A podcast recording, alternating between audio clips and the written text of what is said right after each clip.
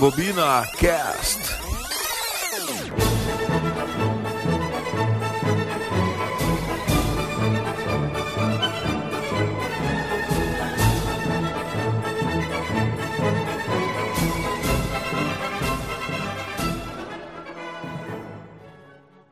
Tá certo, pessoal. Rebobina Cast no ar, seu podcast de cinema, voltando aqui mais uma semana com você. Você nos ouve pelo Spotify, só procurar ali o Rebobina e agora todos os nossos programas estão disponíveis para você conferir ali no aplicativo mesmo, no player do aplicativo. E também você pode escutar o Rebobina pelo Anchor, no anchor.fm barra Rebobina. Anchor é A-N-C-H-O-R. Anchor FM barra Rebobina. Vamos lá então. Você também, se quiser baixar os episódios para ouvir a qualquer momento, quando tiver sem internet, né, colocar no carro ou em outro lugar, você vai no sites.google.com barra site barra RebobinaCast e ali todo o nosso acervo está disponível para você fazer download, tanto do Rebobina, que é o seu podcast especial, quanto também das nossas outras versões, como por exemplo o Rebobina Entrevista, que a gente traz especialistas do cinema para bater um papo com o nosso querido Xandinho Alexandre Macari. Você baixa também esse esses programas que são bem legais e complementam aqui o universo Rebobina, já é um universo expandido, cheio de dimensões aqui o Rebobina. Redes sociais do Rebobina. O Facebook, arroba RebobinaCast, curte ali nossa fanpage, fica por dentro das novidades. E também o Instagram, ou Instagram, como diz o Xandoca, arroba RebobinaCast. Os bastidores do Rebobina estão no nosso Instagram. Hoje mais um programa aqui, mais um programa extremamente especial. Lembrando que nas nossas discussões você pode escutar algum spoiler, e aí você vai ouvir esse som aqui. Aí você pula um pouquinho pra frente, caso não tenha assistido ao filme e não queira saber o que vai acontecer. Lembrando também, você quer mandar uma crítica, uma sugestão, um elogio, qualquer coisa mais séria pro Rebobina, aquele textão que nem o Alex fez semana passada e mandou pra gente, você manda no e-mail rebobinacast@gmail.com. rebobinacast@gmail.com, nosso e-mail para você enviar a sua mensagem. Hoje é um dia muito especial, dia muito feliz, porque mais uma vez tenho aqui de novo o time titular completo do Rebobina. Temos a volta do meu querido peixinho Aquaman. Fala, Fabrício! Fala, Jonas. Tudo bom? É um grande prazer retornar, poder gravar novamente esse programa, que, no qual eu gosto bastante. Saudações para meus amigos, meus colegas do Rebobina e um abraço para o Alex. Eu ia mencioná-lo, tu acabaste mencionando antes. Aí um abraço para o Alex, agradeço, agradeço a mensagem dele. E vamos dizer para ele continuar é, se comunicando com a gente, enviando mensagem e quem sabe até participando de um programa, né? Isso aí, abraço. É isso aí, Alex. Logo, logo a gente vai convidar ele mesmo para participar aqui. Ele que interage com o Rebobina. Isso é muito legal quando o nosso público interage com a nossa equipe. Temos aqui também hoje a lenda, o Rebobiner lendário, o Rebobiner raro, o Rebobiner que é a cartinha mais difícil de tirar. Spike Jin Lee. E aí, fala pessoal, belezinha pura? Belezinha pura, Spike? Legal. Cara, o Aves Land é legal. Eu não curto muito musical, mas eu gostei desse filme. Tá certo, Spike. Muito legal. Aqui também hoje ele, Alexandre Macari, vulgo Xandinho. Fala, Macari. Saudações, galera que nos ouve. Saudações, nosso amigo Jones. Sinto saudade quando o Spike não fala Jones, né? Eu, eu fico, fico assim, né? E né, saudar o retorno também do nosso Aquaman. É um sujeito muito importante aqui pro nosso universo, já que é o único membro da DC aqui, né, que tá presente nesse lugar aqui, né? E eu quero indicar um filme que, que eu revi esses tempos e que de fato é uma obra brilhante, que é Toda a Memória do Mundo filme do Alain Resnais e trata muito sobre a, a importância das bibliotecas, dos livros na nossa sociedade. Tá certo, Xandinho. Se, se Aqua é nosso herói da DC, o Aquaman, Xandinho, que herói da Marvel você é? Cara, eu sou o Stan Lee. Ah, a humildade do cara. Tá legal, cara. Qual que você falou? Stan Lee, Aqua. Modesto, né? Vamos lá, modesto, modesto. Alô. Por último, mas não menos importante, nosso rebobiner gigante, Rodrigo Seco. Fala, Seco. Fala, Jones. Ah, ganhei o Jones. Ei, olha aí. Fala, galerinha. Seguinte, vamos indicar um filme aí que foi muito bem avaliado ano passado ah, pelos críticos, que eu curti muito quando eu olhei. É um filme diferente. Ele se passa todo na tela do computador, que é Buscando. Indico aí, eu gostei bastante. É um filme meio pesado, assim, é uma crítica a- aos pais que deixam os seus filhos muito livres na internet, né? E eu que tenho uma filha ah, adolescente, esse filme serviu muito. Então, indico. Bom filme. Eu achei que seria A Visita, que também se passa nas telas do computador, dos celulares. É, É, ele é, gravadinho verdade, é assim, né? verdade. Ele tem uma... Esse filme também é um filme aqui, um filme dos rebobiners, né? Que a gente ama, né, Seco? É, tu ama. Vamos eu lá. gosto um pouquinho só.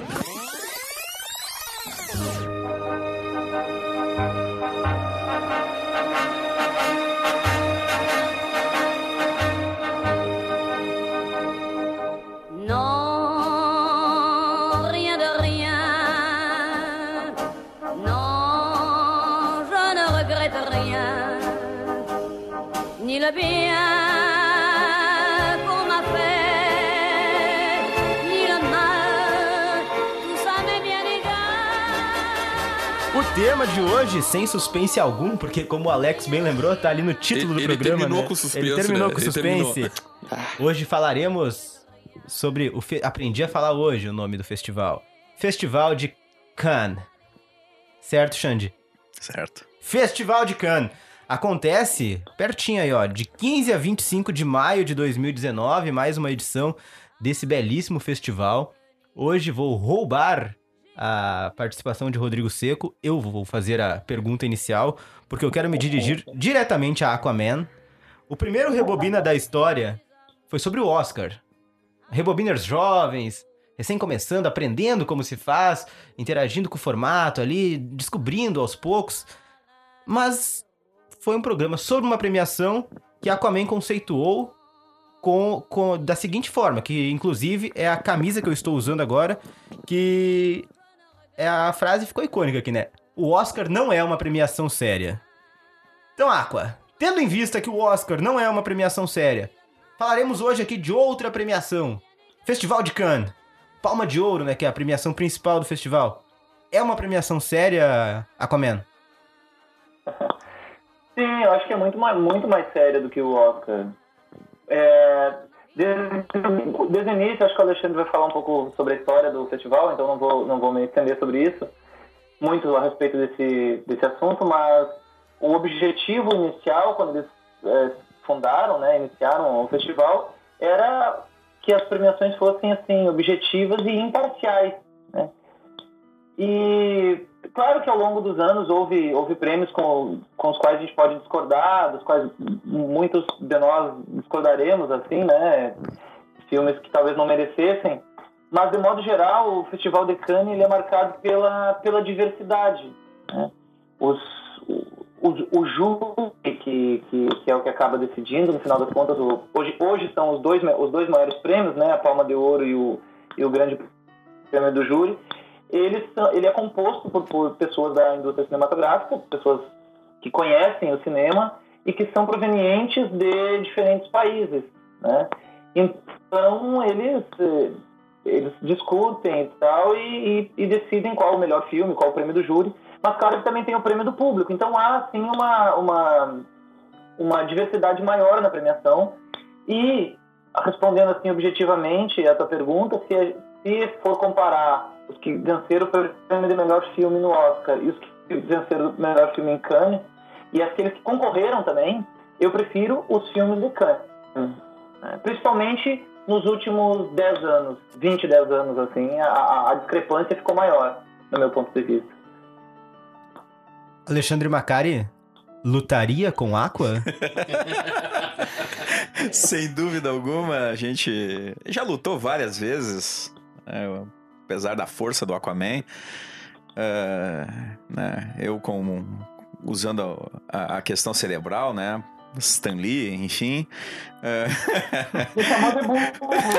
o cara é o Aquaman, né? Tá no mar, né?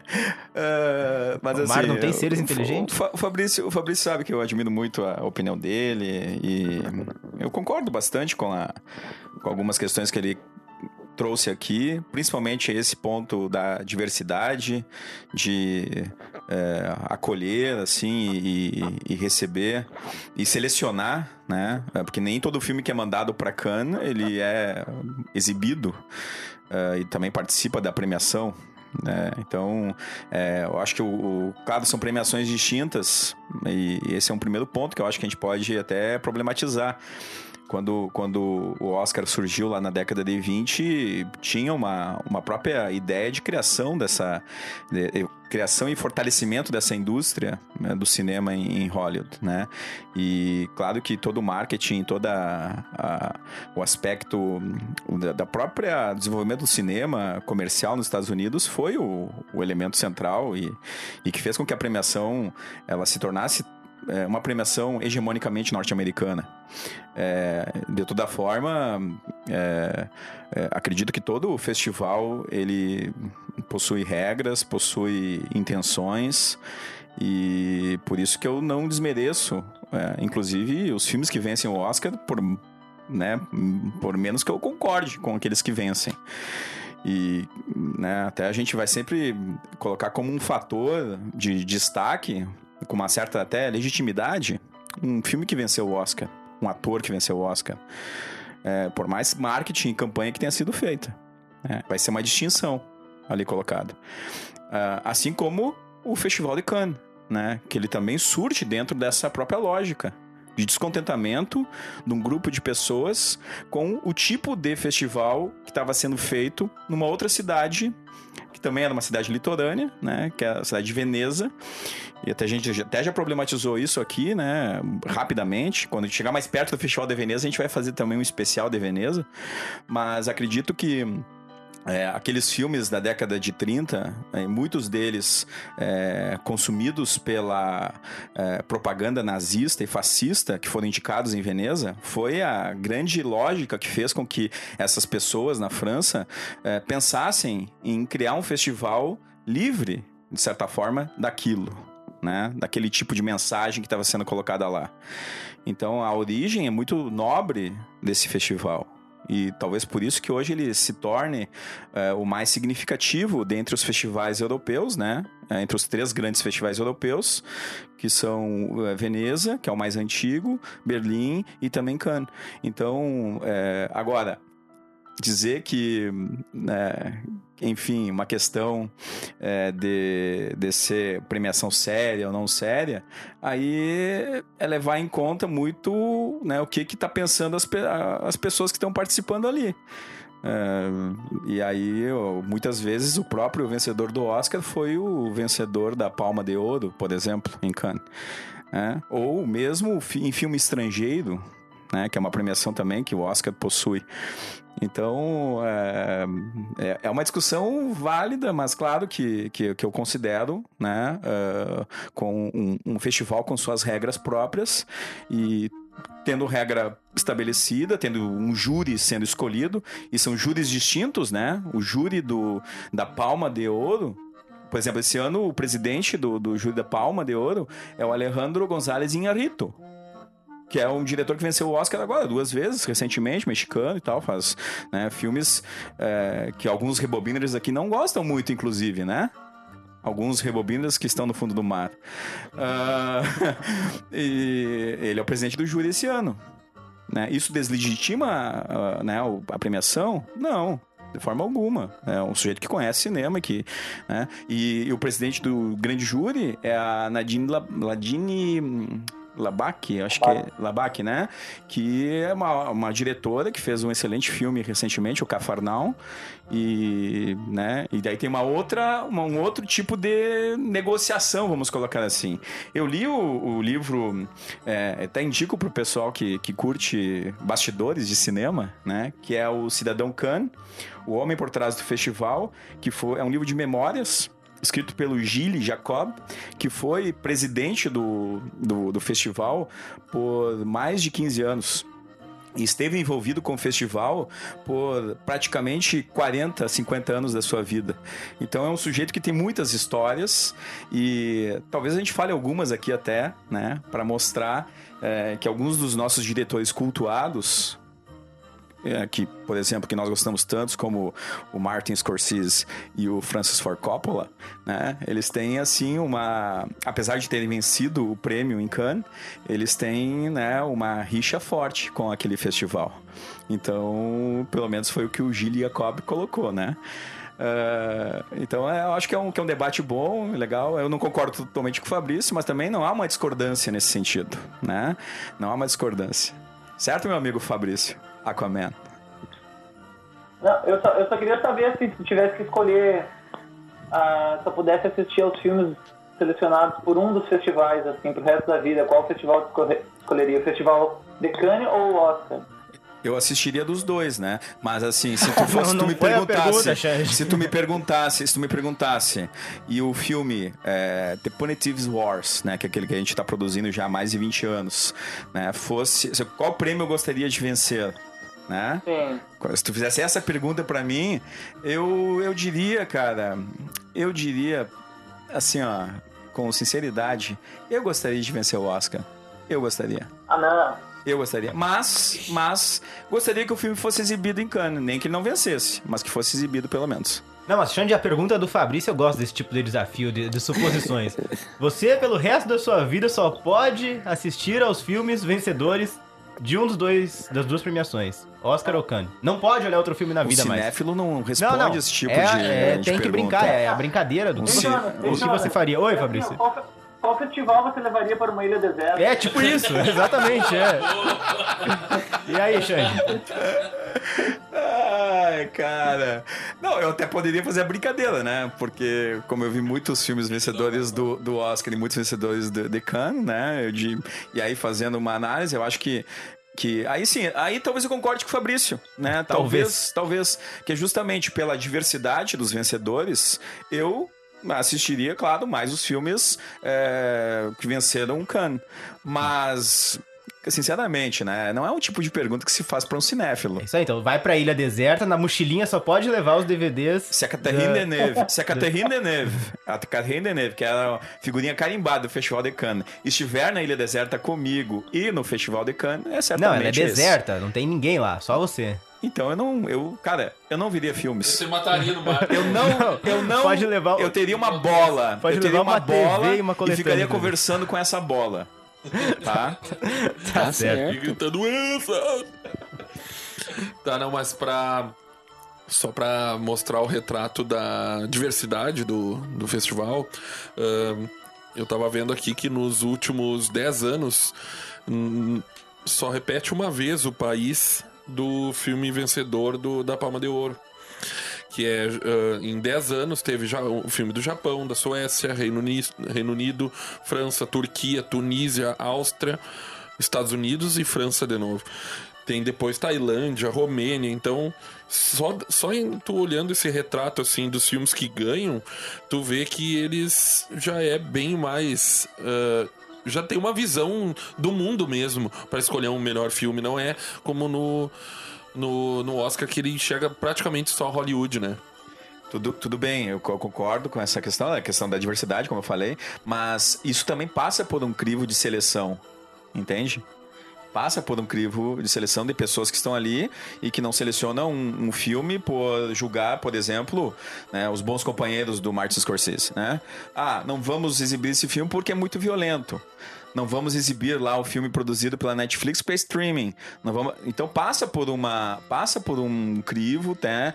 E tu tem que entender isso. Eu acho que compreender e pensar é, é melhor do que dizer que ou deteriorar os festivais. Ah, isso por não levar em conta é um festival que valoriza só a tradição, não valoriza a modernidade, as questões contemporâneas, o desenvolvimento do cinema, né? Poderíamos fazer essa crítica ao Festival de Cannes, então, se for pensar dessa forma, né? Mas não, eu acho que é melhor compreender, né, do isso tudo e concordar ou não.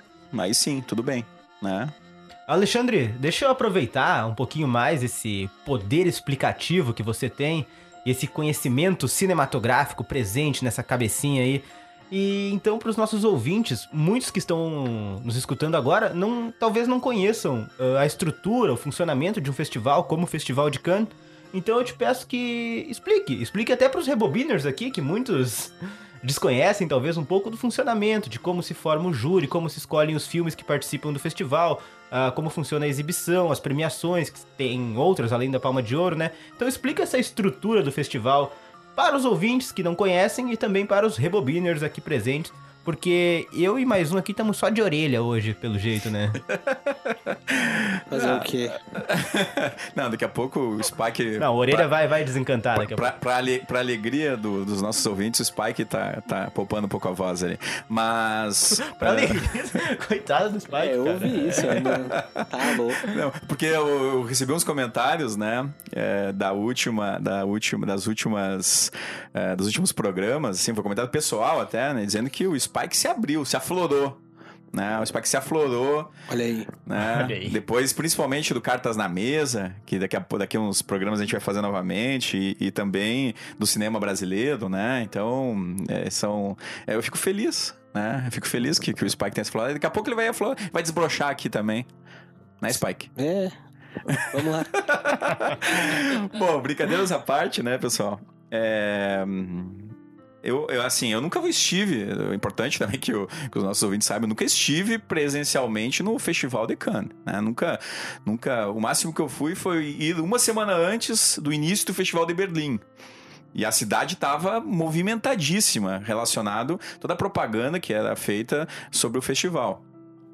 Mas no, em Cannes eu nunca estive, né? Acredito que, que pelas leituras, então, tudo que eu vou falar aqui é pelas leituras, né? eh, acerca do, do, do que como se estrutura esse festival ah, nos tempos de hoje, né? Porque ao longo da história eh, teve várias premiações que foram sendo criadas, né? Inclusive a própria Palma de Ouro, ela não é uma criação, ela não é um- uma premiação que está lá desde o primeiro, né? Ela foi eh, inserida posteriormente no festival e, e- e tem toda uma simbologia ligada à palma, né? A própria questão né, do símbolo da cidade de, de Cannes.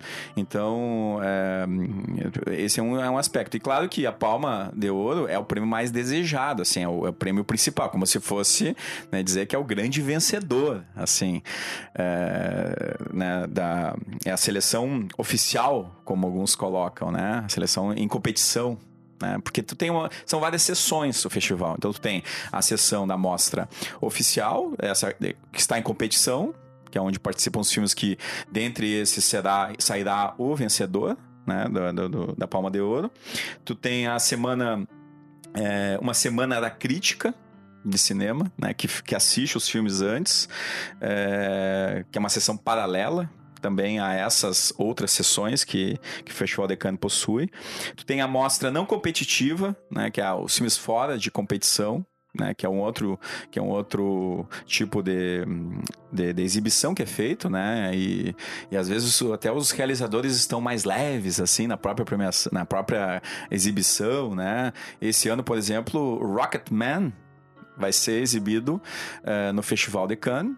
Eh, fora, Começou. fora de fora de competição. Não, Rocketman, que é o filme, a, a biografia do Elton John, né? Que o nosso Spike tá aguardando ansiosamente.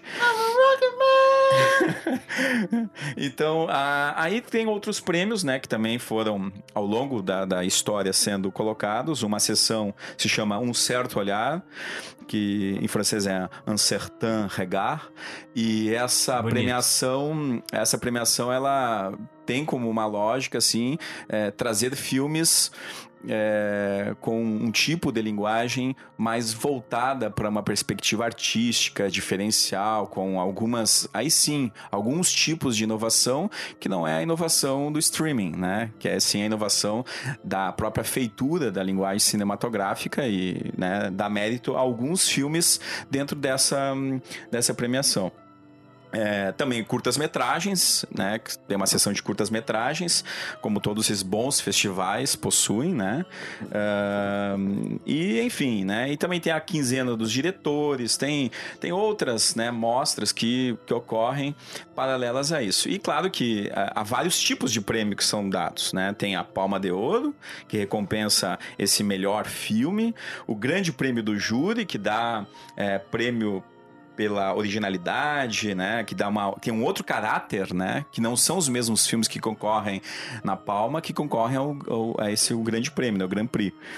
É, o prêmio de interpretação feminina, o prêmio de interpretação masculina, é, o prêmio de direção, o prêmio de roteiro é, e também o prêmio é, do júri, né? Então é, são algumas das premiações que, que são dadas, né? E claro que também tem prêmios de performance, prêmio, né, de, enfim, de, de, de- dada pelo público, né? Assim, então é, é um, como um festival, ele eh, tem uma, uma gama bastante eh, variada assim de premiações que, que é importante. Mas eh, eu, eu até penso que mais importante que a premiação é essa própria lógica da exibição dos filmes é essa movimentação que a cidade tem durante né, duas semanas. Então, é, esse é um ponto que, que, que eu acho que é tão importante dos festivais. Deixa eu fazer uma pergunta aqui bastante ignorante, Alexandre. Ah, mas falaste, por exemplo, que não foi a Cannes, não participou do festival ainda, quase participou do Festival de Berlim. Mas nesses festivais, nessas exibições, por exemplo, até festival de, de gramado, um, um ser humano normal, assim como eu, posso chegar lá e dizer, "Ei, galera, vou olhar aqui junto. Como é que funciona? É aberto ao público pra vender ingressos? Ou, ou, tipo. É uma pergunta bastante Isso. idiota, né? Mas eu não sei como Não, funciona mas mesmo. é importante. Eu gostei Ou- da pergunta. É importante, sim, Ou é sim. só convidado? Não, tal, não. Tem sessões privadas, Uhum. evidentemente, né? A própria quinzena dos diretores ali, né? Ela, é uma- ela tem uma característica distinta, mas é, tu pode comprar os tickets, que não são tão baratos assim como o pessoal pode pensar, né? É, e daí tu pode participar das sessões, sim. Inclusive em Gramado, né? no Festival de Berlim, Festival de Toronto, todas as têm exibições públicas, sim. E no Oscar eu posso chegar e participar? É, não, não. Então é um pouquinho mais sério, né? A- Aliás, Um pouquinho mais sério, talvez. Aliás, aliás, tu Olha não aí, participa, aí, tu não participa e ah, tu tem que participar, na verdade, é de um sorteio muito concorrido pra tentar ficar ali no tapete vermelho antes da premiação. Né? Então não, não é assim, né? Tão fácil de, de chegar próximo né, desses grandes atores em, em Hollywood, mas é, muitos desses atores em Hollywood eles também estão lá no Festival de Cannes, né? Inclusive, né? Aí a badalação é constante. A narra- o texto do, do, do Jacob, né? Sobre o sobre o, o, o cidadão que, né, que ele faz as suas memórias é interessantíssimo, assim, porque ele conta histórias assim tenebrosas, né? né? Histórias picantes, assim, da, do mundo cinematográfico que acontecia lá na Croisette, né? que, é, que é um lugar específico lá é, em Cannes. Cannes é uma praia, né? Só para colocar, não é uma cidade grande, é uma cidade pequena. É, eu, eu vi alguns. O Pablo Vilaça, por exemplo, que é um crítico de cinema famoso aqui no, no Brasil, ele participa recorrentemente do festival e ele fala que, né, para ir pro. E Ele, ele vai ao festival e ele, é, ele aluga um Airbnb junto com outras pessoas, assim, porque é caríssimo para ficar próximo ali do, do lugar. É uma cidade pequena, né? Então, ah, e não, não compensa tu ficar numa cidade maior e mais longe. Então, para tu ir a esse tipo de festival, é para poucos mesmo, né? Agora, é, é claro que fica o desejo, né? É um investimento. Enfim, o nosso amigo Rodrigo Seco. Não, ah, no caso, sobre o Oscar não poder entrar, nós, réis mortais, né? E, o, e acredito que o Globo de Ouro também não, né, Macari? Hum, Não, não, também não. Porque eu acredito que por ser os, o Can, o, o Can e o e Gramado são festivais, né? E os outros são premiações. Então eu acho que tá aí a diferença, né? Que pode dar uma, uma brecha pra te poder abrir ao, pro público, né? É, eu, eu estive uma experiência de premiação que eu estive foi no Magritte Que é um prêmio do festival em Bruxelas. E eu estava em Bruxelas exatamente no dia que estava ocorrendo essa premiação. E eu fiquei junto com a, a galera do gargarejo ali, só olhando a galera entrar. Não conhecia quase nenhum ator, né? Quase nenhum ator, porque a maioria dos atores belgas, né? Enfim, o, o Van Damme não tava, né? Aí. Então isso já prejudicou. Spike- a cara do Spike agora foi uma cara de des- desdém, né? Mas tudo bem. Ah, e aí, né, é, pra cerimônia de entrega, inclusive do próprio Palma de Ouro, e, né, também é bem restrito. Eu acredito que aí, nesse, né, nesse momento da premiação, o acesso é vetado também. Aí é a partir de convite, né, você tá concorrendo e tal. Agora, pra assistir aos filmes, aí sim, você tem essa possibilidade de comprar o ticket e, e ir, né? Tá certo. Aí você vai se familiarizando também com a classe social de cada um dos rebobiners. Quando eu estava em Bruxelas, né? Isso aí só Xandinho é capaz de dizer.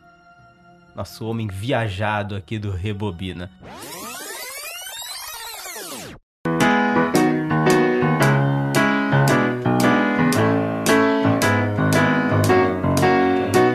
Je me baladais sur l'avenue, le cœur ouvert à l'inconnu.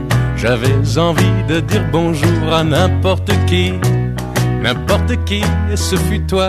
Je t'ai dit n'importe quoi, il suffisait de te parler pour t'apprivoiser.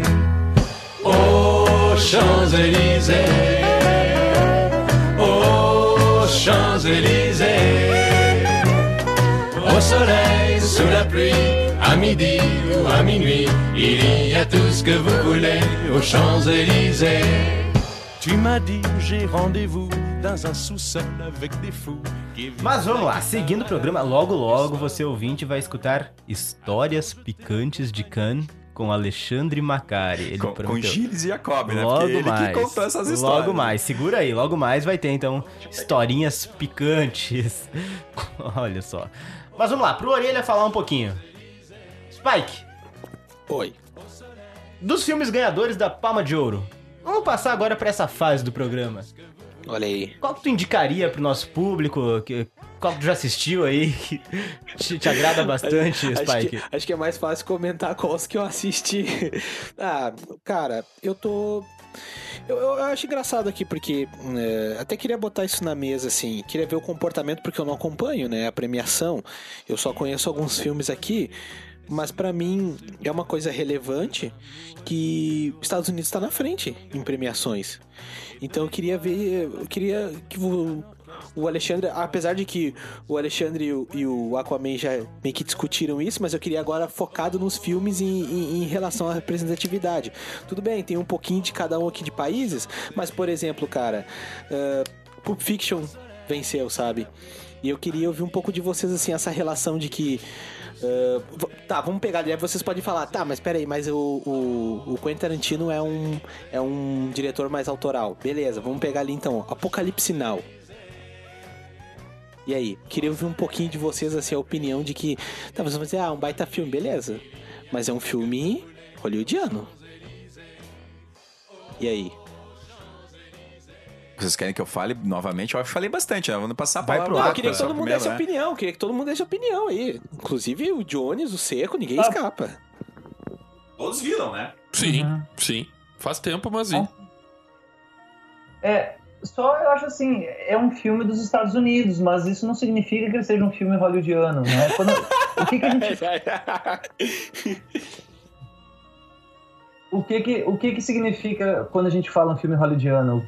O que, significa dizer? Eu acho que a gente tem em mente que é um filme que já tem aquele uma gramática conhecida, assim, uma, uma previsibilidade, né? Uma se é um filme romântico, o casal no final, após idas e vindas, acaba ficando junto. Se é um filme de ação, após um sofrimento e quase apanhar ou quase morrer, o, o mocinho tem um embate individual com o vilão e sai normalmente vencedor. Então, assim, tem certas, certas, é, certos lances do roteiro dos filmes, de alguns filmes dos Estados Unidos, de muitos filmes, que são previsíveis. Filmes de terror, a personagem vai tropeçar e vai cair no meio da floresta, né? Ou ela vai descer uma escada onde tem um porão escuro e que é, vai ter algo escondido Ou se é um filme romântico, eles vão girar, vão, vão correr na praia ou no meio da relva. Então, são certas coisas assim que são repetitivas. E eu acho que quando se refere a Hollywood, se, fala sobre essa questão dos grandes estúdios e desses filmes que são talvez aquilo que o Renato Russo cantou no Que País é Este, são os enlatados do, dos USA, né? Aqueles filmes que são muito... É como se fosse é, é uma indústria, né? Agora, assim, o Apocalipse Now é um filme autoral. Ele é um filme... Ele é um filme que tem uma... que ele não é um filme comum.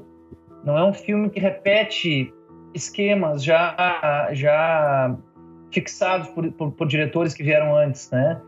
E, e, os outros filmes também, os, os outros filmes norte-americanos que venceram, né, como o, o, os do, dos irmãos Coen, por exemplo, né, são filmes do o Sexo, Mentiras e Videotape também, do Soderbergh, são filmes independentes, né, que, em que a participação dos estúdios é nenhuma ou é limitada. Então, essa talvez, talvez seja essa a diferença, Spike. Legal, legal. Mas eu, eu, eu, sinto aqui, parece. Posso estar falando bobagem, mas eu sinto que parece que são filmes que quebram justamente aquela perfeição dos Estados Unidos ou do que Estados Unidos já fez na história. E aí mostram, parece um, um outro ponto de vista. Mas posso estar enganado. Por exemplo, tem Taxi Drive aqui, né? Tem a Árvore da Vida. Árvore da Vida. Árvore da Vida, é que talvez esteja mais alinhado com a, o perfil dos filmes de, de Cannes, né? E premiação séria, né? Não digo... Eu não, eu não, eu não faço esse tipo de... Que eu acho... Eu, aquela hora não cheguei a, a opinar eu acho que qualquer, qualquer tipo de concurso, qualquer tipo de, de, de premiação, sempre vai ser a opinião de quem tá julgando e e, e suas influências e sua cultura, tudo vai influenciar nos valores, então o dinheiro, talvez, então, por exemplo, mesmo que tenha uma maior diversidade, Khan também tem, pode, os filmes têm um perfil mais parecido, então não sei. É, não, não, não dá para levar para esse lado de ser sério, não. É uma premiação. E quem escolhe é quem tá lá e pronto. E nós, e nós vamos ter que aceitar porque é eles que estão organizando. Mas voltando sobre a tua pergunta, uh, Spike, se que é um filme hollywoodiano, mas Apocalipse, Apocalipse Now é um filme de qualidade, cara. É um filme que foi bem premiado por ser um bom filme. Ponto. Se ele veio de Hollywood, não interessa. não, calma, gente. É que eu tava, eu tava falando justamente essa questão de, de. que tem uma fórmula ali que a gente fala uh, para ganhar Oscar que a gente brinca, né? Claro que isso não é uma receita de bolo, mas, por exemplo, assim, ah, se você falar sobre guerra, já tem aí uma indicação forte de que, ó, esse cara vai para Oscar. Ou própria, uh, um filme de época que gasta muito dinheiro com figurino. Pô, tem o, o, cara que é muito detalhista ali. Pessoas que interpretam pessoas que já morreram e fizeram história, sabe? Então, e não são filmes ruins. Longe disso, ao meu ver, né? E, mas enfim, eu só queria deixar essa provocação mesmo. É, mas o perfil dos filmes de Cannes é os filmes cabeça. A maioria, se tu for ver. Pelo Olha menos aí. os que eu vi. Olha aí. Olha aí. Quer dizer que os filmes, os filmes é, do Oscar não são filmes cabeça? Alguns sim, mas não é, não é uma, uma um padrão. Ah, claro que a gente faz sempre essa dicotomia entre Cannes e Oscar, porque né, o Oscar é, é vitrine, né? vitrine tá ali para ser apedrejado mesmo. E, e, tem outro ponto que é importante, né? É, na premiação do, do o, o Oscar, ela encerra uma temporada de premiações que começa lá no Festival de Berlim. E vem, e vem, né? Verdade. E encerra ali, naquele momento.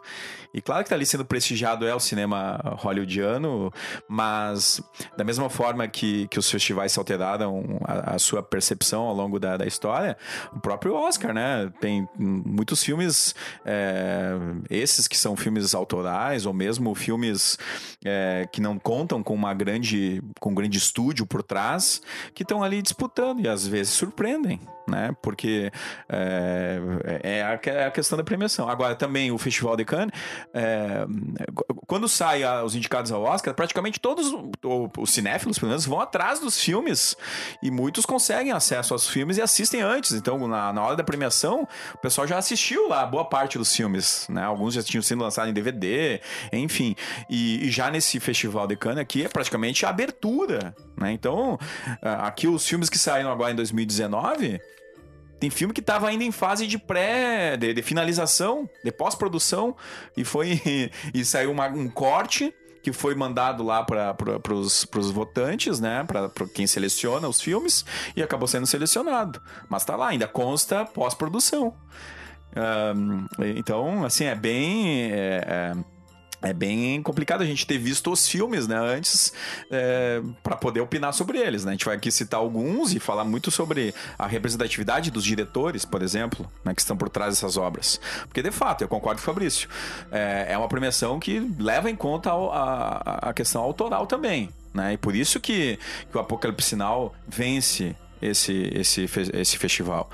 Mas também vence por um outro motivo, né? Porque é um filme que é, vence o, o, o Cannes e não vence o Oscar também por um outro motivo. Porque o Oscar tinha já premiado algum um filme um ano antes que falava sobre o- a Guerra do Vietnã. E quando o, o Apocalipse Sinal foi indicado, já tinha um filme que antecedia ele. Falando sobre o tema. Então também tem essa questão do, né? Não levar em conta a qualidade da obra, porque o Apo- Apocalipse Sinal, é, no seu corte de diretor, né, que também tem isso, né? Eu não sei se o Fabrício chegou a ver a versão Redux do filme, né? Mas tem o- a versão do cinema, tem a versão que saiu depois, que tem mais, não sei quantos minutos a mais, uns 30 minutos a mais, 40 minutos a mais, né? Então, também tem esse outro ponto, né? Os, eh, os diretores, eles acabam, às vezes, fazendo a obra, encurtando ela, deixando ela um pouco mais ah, acessível ao público e depois lançam uma versão, né?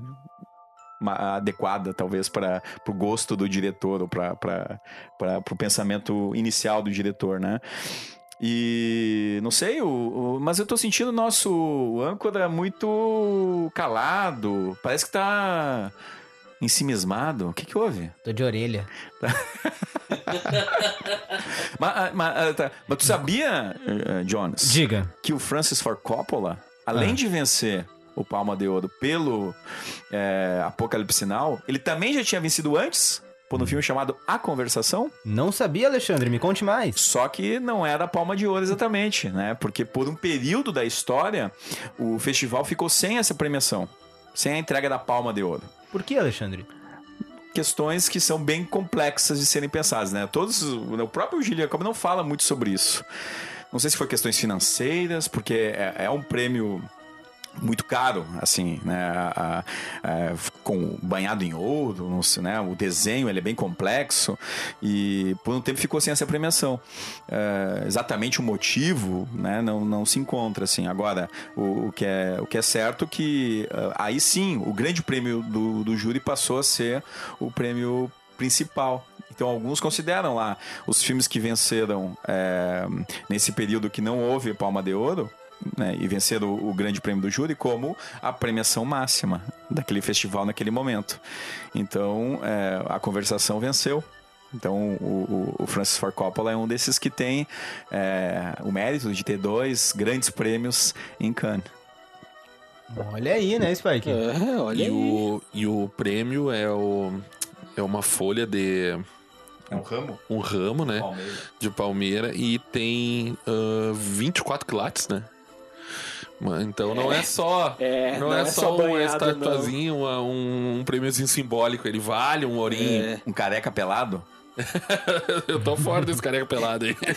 Ah, eu queria um careca pelado banhado a ouro. tá louco. Olha aí. Olha isso, cara. Revelações. Rodrigo Seco é maluco. tá, alguém mais quer falar sobre o Apocalipse Sinal ou posso dar uma sequenciada aqui? Dá uma sequenciada.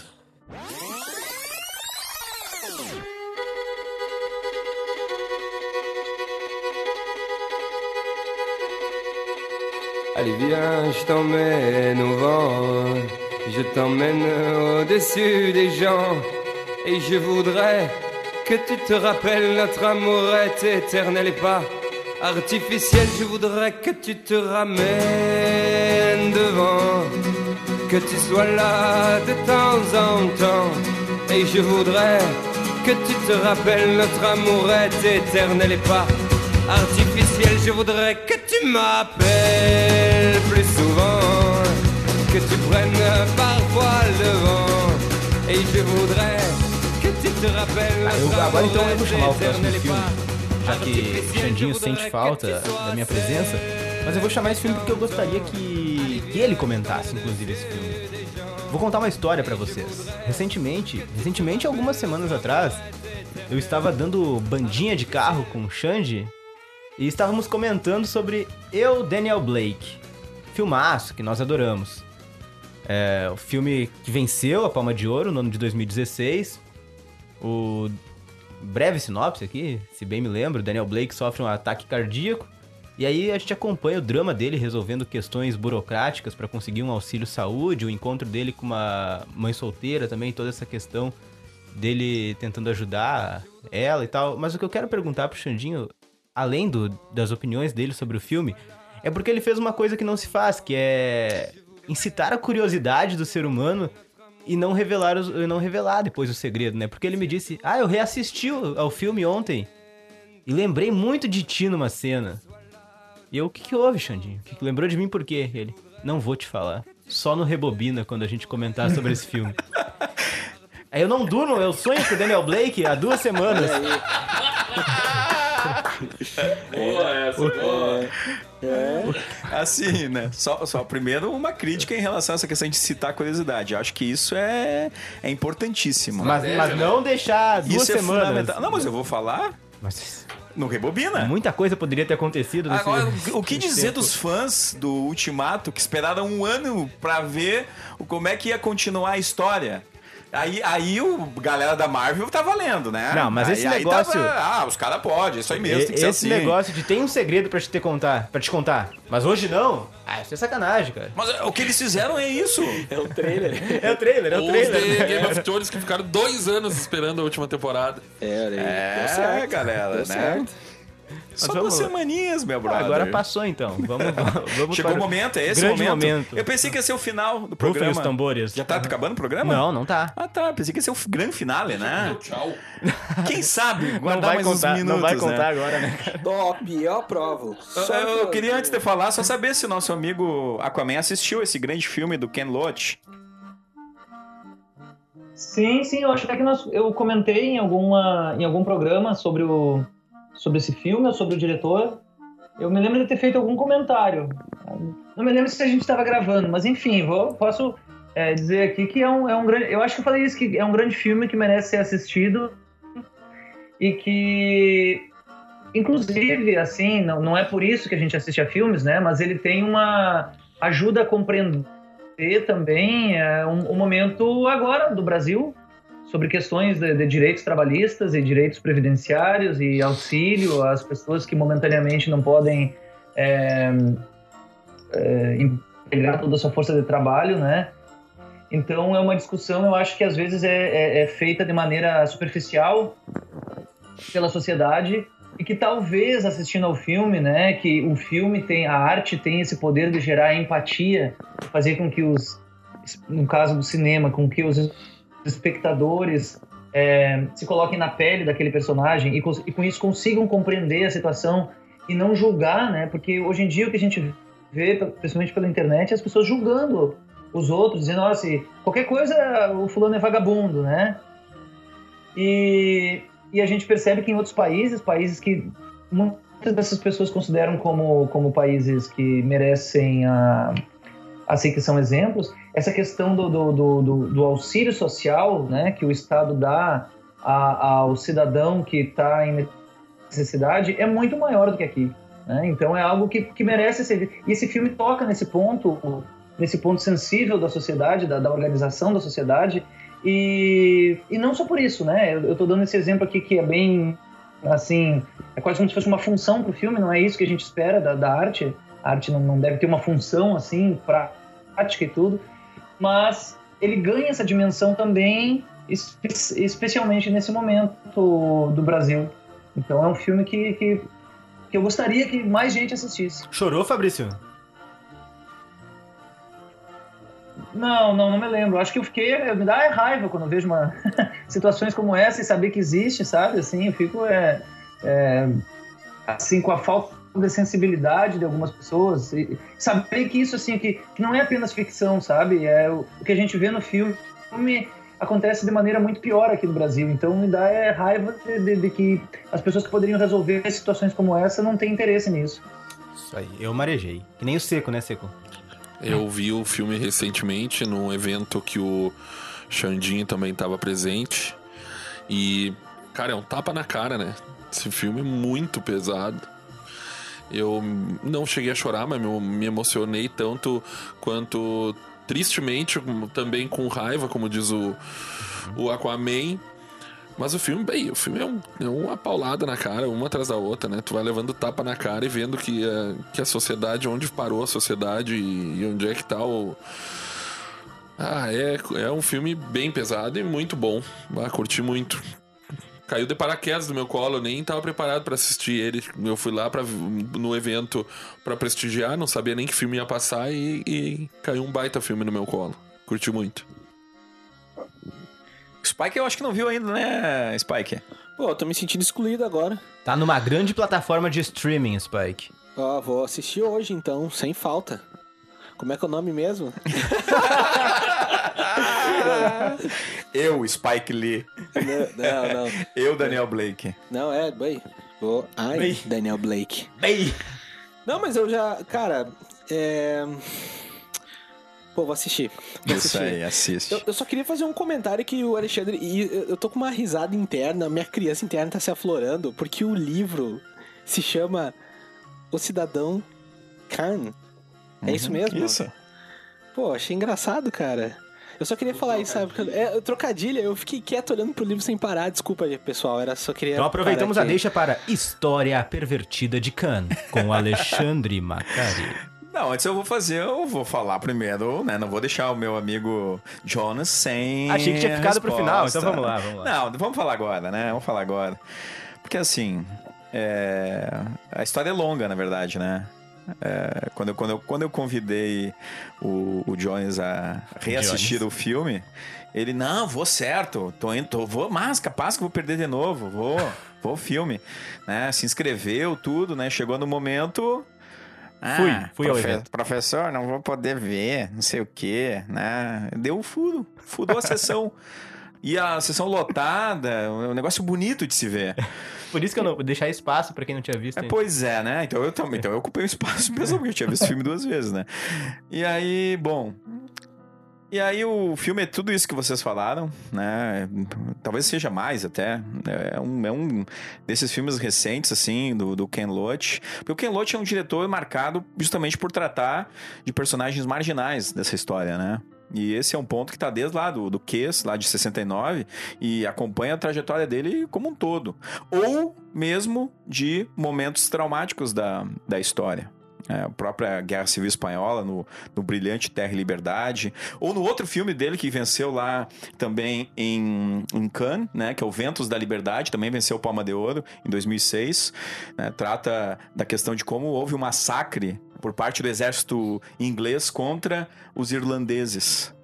Uma das disputas lá né, mais recentes. Então, assim, é, eu, eu- é um diretor que provoca mesmo. É um diretor indigesto, talvez, para a galera lá que valoriza a rainha. Né?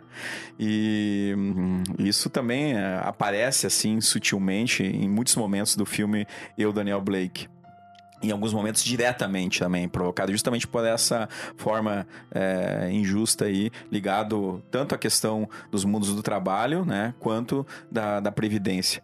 É, pois bem, é, e assim, o momento é justamente, eu não posso, eu vou falar um spoiler, então vai estar o sinalzinho aí, né, porque é bem no final do filme. Tudo bem.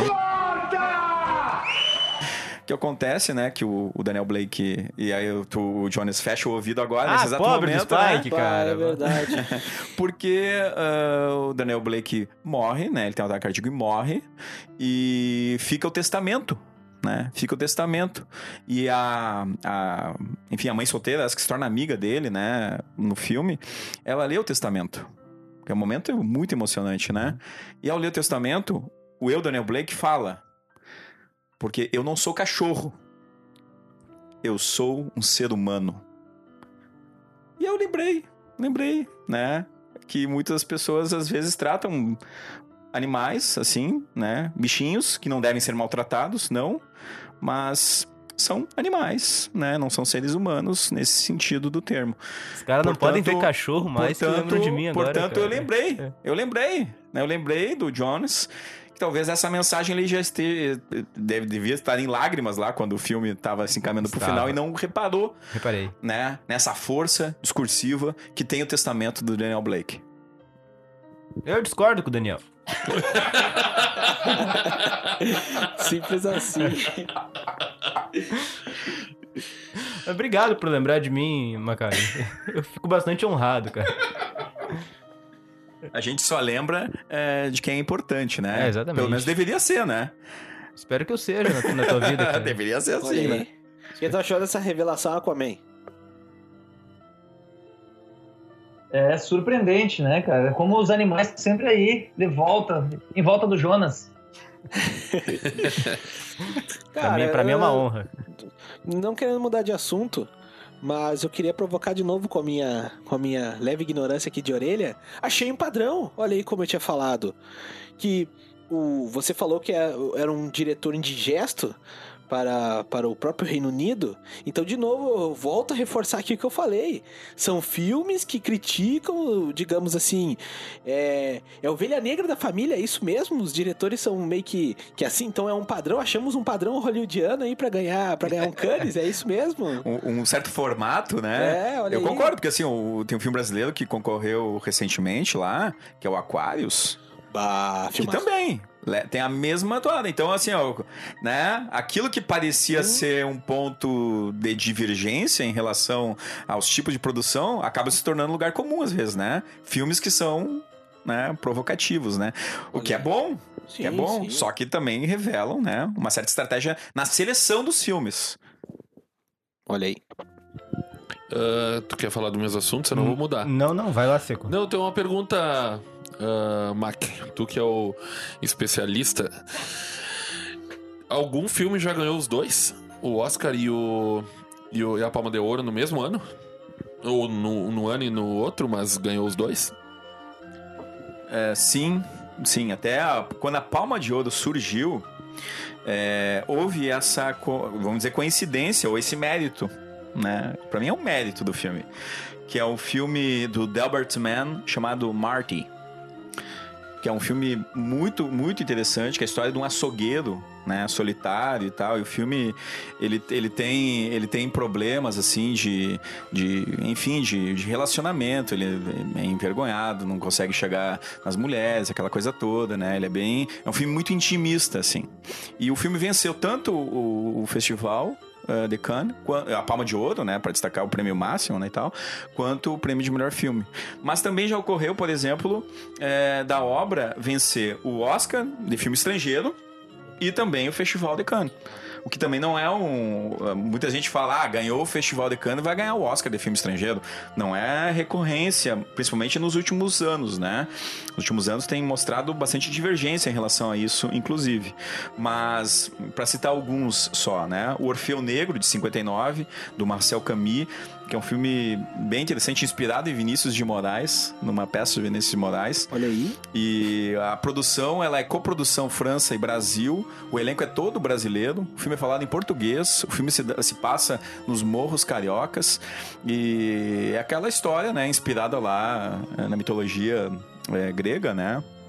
E, e o filme ele venceu tanto o Festival de Cannes quanto o Oscar de filme estrangeiro. E na sequência também, né? O A Doce Vida do Fellini, que a gente já falou outras vezes. É, hum, tarará, ah, o Quando Voa as Cegonhas também venceu as duas premiações. Então é, nós temos aqui ah, um homem uma mulher que até o nosso amigo Aquaman citou em outra oportunidade. Também venceu o Palma de Ouro e o Festival é, de Cannes. E mais recente, é, o, o Oscar de filme estrangeiro, no caso, né? E mais recentemente o Amor do Michel Haneke, que também venceu eh, tanto. E aí, no caso desse O Amor, ele foi indicado a filme, indicado a filme estrangeiro, venceu o filme estrangeiro e ganhou o Festival de Cannes, né?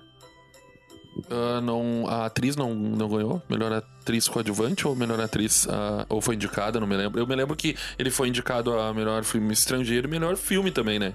Naquele ano. Isso. É, a atriz ela só foi ela foi indicada, né? Ela foi, foi uma das maiores assim tristezas, assim. Aí que eu vou dizer que foi foi injustiça do Oscar mesmo, né? Que foi o ano que venceu a Jennifer Lawrence, né? Por, por aquele filme é, um, Um Lugar Melhor. Como é, como é que é o nome do filme? É o. É Silver Lining Playbook, né? O título. O Bradley É o Cooper? lado bom da vida. Lado bom da vida. Isso, obrigado. O, lado, o lado bom da vida, né? E a, a atriz, que é Emanuele Rivat, né? Acabou. Foi ela, né? Acabou perdendo, né? E. Mas assim. Né? a- acredito que, que estar nomeada né, fez jus à, à brilhante atuação que ela teve. É, e claro que aí sim, tu tem muito desse marketing no Oscar para voltar, né? Mas, é, mas só para então respondendo o nosso ah, questionamento, né? Sim, né, a- a- algumas vezes aconteceu essa coincidência, mas em melhor filme e melhor filme é o Marty, né? A grande referência. Tá certo.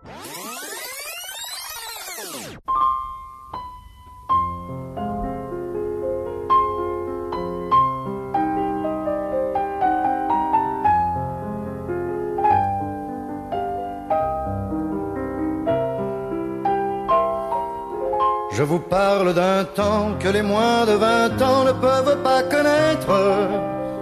Montmartre en ce temps-là accrochait ses lilas jusque sous nos fenêtres et si l'humble garni qui nous servait de nid ne payait pas de mine. C'est là qu'on s'est connus, moi qui criais famine et toi qui posais nu. La bohème la bohème, ça voulait dire on est heureux.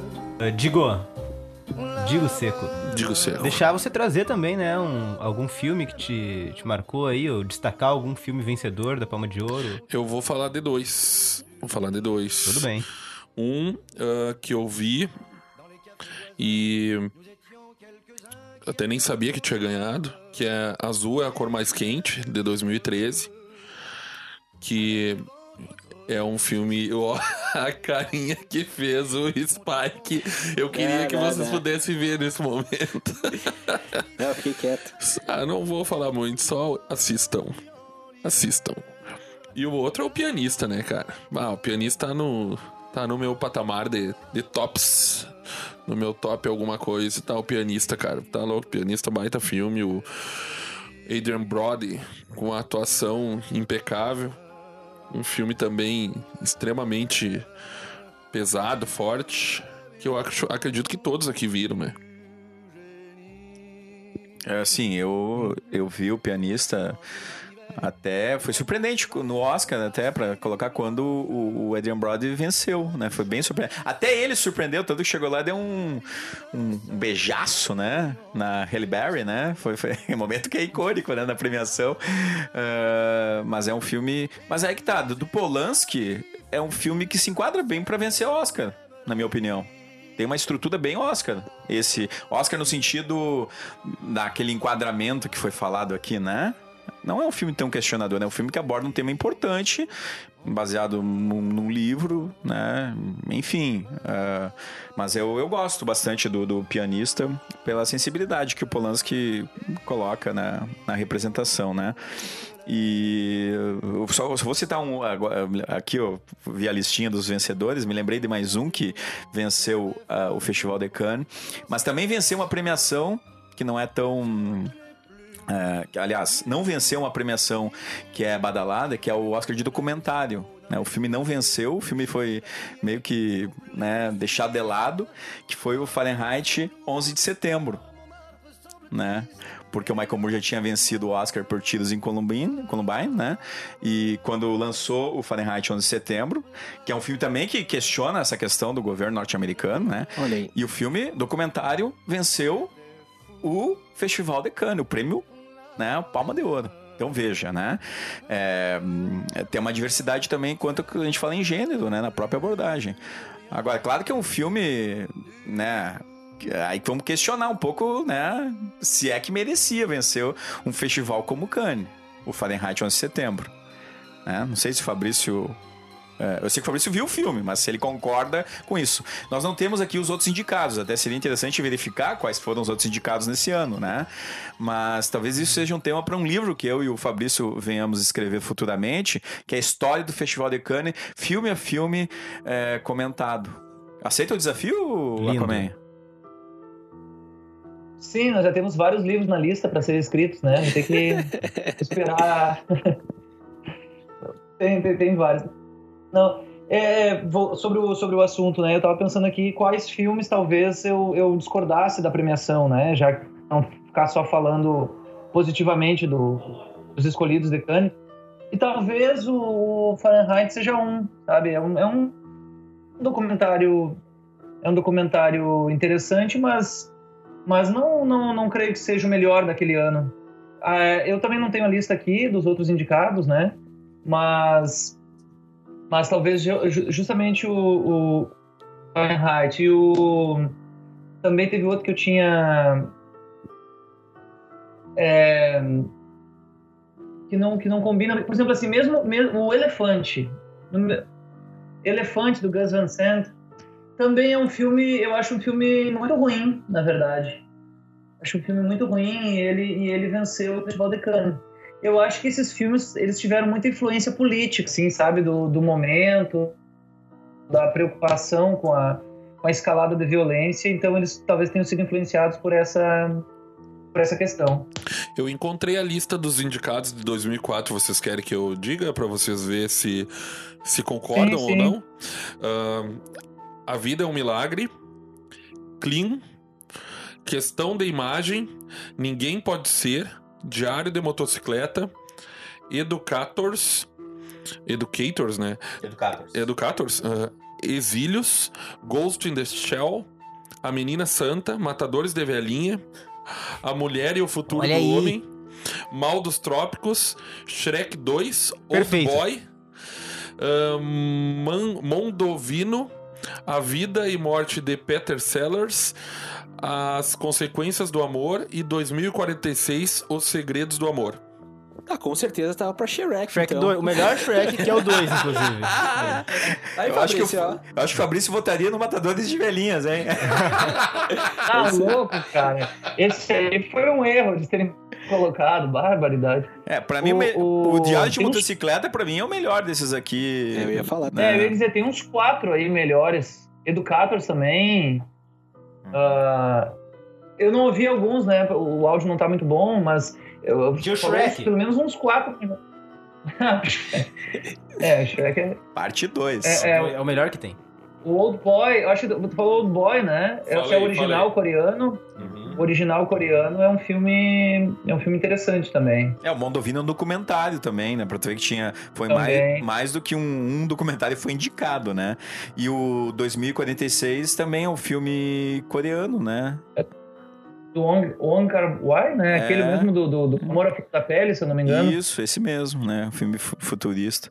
Caraca, Fabrício, tu falou isso de cabeça? Pois é, né, cara? Eu tô apavorado Meu aqui. Deus do céu. embora. Não pode ser.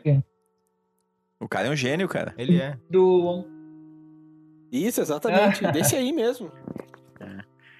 Agora o Mas Seco pergunta- viu, o Seco o viu o pôster. diretor- Fabrício, só pra tu ter uma ideia, o Seco viu o pôster do Lady Killers, né? Lady Killers aqui, e aí ele vai, ah, é esse o filme? É meio que ele fez essa cara assim, pô, é esse o filme? Quando eu Não, li, tá eu pensei assim, ó. Não deve ser o Matador de Velhinhas com o Tom. Com o. Ai, com o. Tom Hanks. Não pode Cara. ser. Quando eu abri aqui e apareceu o, o pôster, eu não acredito que é ele, A cara. cena da lancheria é hilária, cara. É bizarro esse filme. esse Mas a premiação é seríssima, né, Fabrício? Ó, agora sim, ó. Pois então, observa o seguinte. é, em um ou dois anos, o Festival de Cannes comete esses deslizes. Teria que ver quem eram, quem eram os, os membros do júri, presidente do júri e tal. Agora, o Oscar, cara, só, só, só que a gente comentou hoje, ó. Só pra, eu sei que o programa não é, fim fica se tornando muito uma comparação do, com o Oscar, né? Mas, ó, no ano do Amor, por exemplo, do filme Amor, quem ganhou o Oscar foi Argo. Olha que absurdo. O outro que a gente comentou aqui há dois anos, no ano do Daniel Blake, se eu não me engano, foi o mesmo do A Forma da Água, não? Bah, e é tenso mesmo. Bah, imagina só. Eu, Daniel Blake, deixa eu ver uma coisa. Mas a forma... Esse, se eu não me engano, foi o mesmo da Forma da Água. Que ganhou a Forma da Água. 2016. Não tenho muita certeza, mas Acho é que porque sim. como as datas são, as datas são, não, não é, né, 2017. Mas pera um pouquinho. Não, acho que não. É, pera um pouquinho que tem uma questão relacionada a isso que tu estás falando. Só deixa eu achar aqui as minhas anotações, né? Que são justamente os É vencedores. o ano dos 120 batimentos por minuto. Aí ganhou a Forma da Água. Isso. Inclusive, 120 batimentos não foi nem indicado, né? Não. Mas, mas ganhou no ano em que tinha três anúncios para um crime, que é um filme muito mais inovador, assim, com final em aberto e tudo. Filmaço. Então, É, os 120 batimentos por minuto venceu o grande prêmio do júri, né? Lá no. Isso, não- No, no não festival. venceu de- a, a Palma de Ouro, mas ele não foi nem indicado, né. É, é, ele não venceu a palma de ouro, né? Então. Mas. É, é, tem essas questões, né, Fabrício? Mas é claro que a gente fica brincando um com o outro, né? Porque. Porque isso é a vida, né, cara? A vida é feita de- desses momentos, né? É uma de- grande brincadeira. De né? aproximação e distanciamento, né? Rebobiners. A vida é uma grande só brincadeira, um. Jonas. É uma grande brincadeira. Vai, vai Aquaman. Não, só comentar, já que falaram do diretor, eu, tinha, eu, eu ia comentar um pouco mais sobre o, o Mikhail Hanek, né, que já venceu, nos últimos 10 anos, é o único diretor que, que ganhou duas vezes a Palma de Ouro, né? Além do filme Amor, ele também ganhou a Palma de Ouro pelo filme A Fita Branca, que foi indicado a filme estrangeiro também, né? Mas não, não foi indicado a melhor filme. E é um filme magnífico. A Fita Branca é um filme que também, assim, é um filme que inves- tenta investigar causas da violência, mas ele tem todos os critérios técnicos, assim, de atuação, fotografia, roteiro. É um filme que, que diferenciado, né? Então é um, é um filme que, pra quem não assistiu ainda, corre pra ver, viu? Caso o Spike não tenha assistido, hoje ele assiste eu, Daniel Blake, e assiste a fita, a fita branca também. Na sequência, pode Assisti deixar. hoje também, esse aí. Como é que é o nome mesmo? É, certo. A fita branca. tá de sacanagem. o Fabrício responde. o, Rebobiners. O, o Fabrício falou do, do Michael Hanek, né? É, só que pra destacar que o, o- ele venceu então em 2009 e em 2012, né? Talvez entre os anos assim de, de, de- a, a diferença de um ano pro outro é o que tem a menor né, dos que venceram duas vezes, né? A gente já falou de alguns aqui, porque o Ken Loach também venceu não faz tanto tempo, né, 2006 para 2016, então 10 anos é o né, a diferença do, do- de uma conquista para outra. E hum, pra, hum, só para falar também, um outro diretor, eu sei que tu, eu- tu- o, o Jones tá Ô, louco para começar. Xande. Chegou o momento, pessoal. só um parênteses, Alexandre. É, é. Só um parênteses bem rapidinho. E ele também, por a professora de piano, em 2001, ganhou o grande prêmio do júri. Isso. O mesmo Hanek. Isso. Uhum. né? Então foi poucos anos. É figurinha carimbada, né? Desculpa interromper. Figurinha, carimba, É. figurinha carimbada. Né? Mas assim, só. Xande. Não, só pra. não, eu- Antes de tu começar a se encaminhar para as retas finais, a gente nem falou de É isso 2019. eu quero te perguntar, porque o Xande ainda, eu quero chamar ele pra essa rapidinha aí, pra, pra falar sobre o- a premiação, a mostra de 2019, O que né? que- qual é a Festival de expectativa, Cannes. na verdade, né? A Expectativa, não- algumas é, informações aí isso. pro público. Mas Mas assim. bem rapidinho, Xande. mas antes de a gente passar pra isso, vamos deixar pro final, né? Antes de chegar nesse momento. Já é o final. Não, né? não fala isso, cara. Não fala, no fim, não, não termina nunca esse programa, tá? Vai ser, Vai ser que nem o do 24 Oscar. horas agora. Os ouvintes adoraram o do Oscar. Altos elogios. Altos elogios, né? É. que o o Oscar não é uma premiação séria, assim como o Rebobina não é, né? Um Adorei o sério, e-mail do né? Alex. Gostei de todos, menos aquela porcaria do programa do Oscar. É, é, É enfadonho. Mas quando o Alex estiver aqui, ele vai se. Eu, eu vou falar umas verdades pra ele. Tá. Então isso já fica uma ameaça aqui pro, pro nosso amigo Alex, né? Uma ameaça pro público, né? É, mas é só pra colocar é, um outro filme que é norte-americano, mas na verdade é um filme que foi dirigido por um diretor grego, o grego fran- franco-grego, né? Que é o Costa Gavras, que é o Missing Desaparecido, de 1982, que venceu o, o- o festival, o prêmio principal, né? A Palma de Ouro, e trata sobre a ditadura é, chilena, eh, no período que ainda estava ocorrendo a ditadura chilena. né? Então, o, o, o Costa Gabras é o diretor de cinema político, muito representativo e que é, não, não se calou, né? E tanto que é, fo- foi ao Festival de Cannes, fez toda uma, uma divulgação do seu filme lá, e isso acabou resultando também numa carreira, né? Tudo bem que o filme é produzido nos Estados Unidos, mas a- acabou provocando uma carreira que fez com que o filme ganhasse uma projeção muito maior, né? Eh, sendo inclusive vencedor do prêmio de roteiro no, no Oscar, né? Então, é, o, eu quero só chamar atenção para esse diretor, para esse filme, e, e, claro, né? O Taxi Driver de 76 do Martin Scorsese, né? A gente não chegou a dar o destaque que esse filme merece, é, porque também é mais um filme que problematiza a questão dos Estados Unidos, o período do- da guerra do Vietnã ali, né?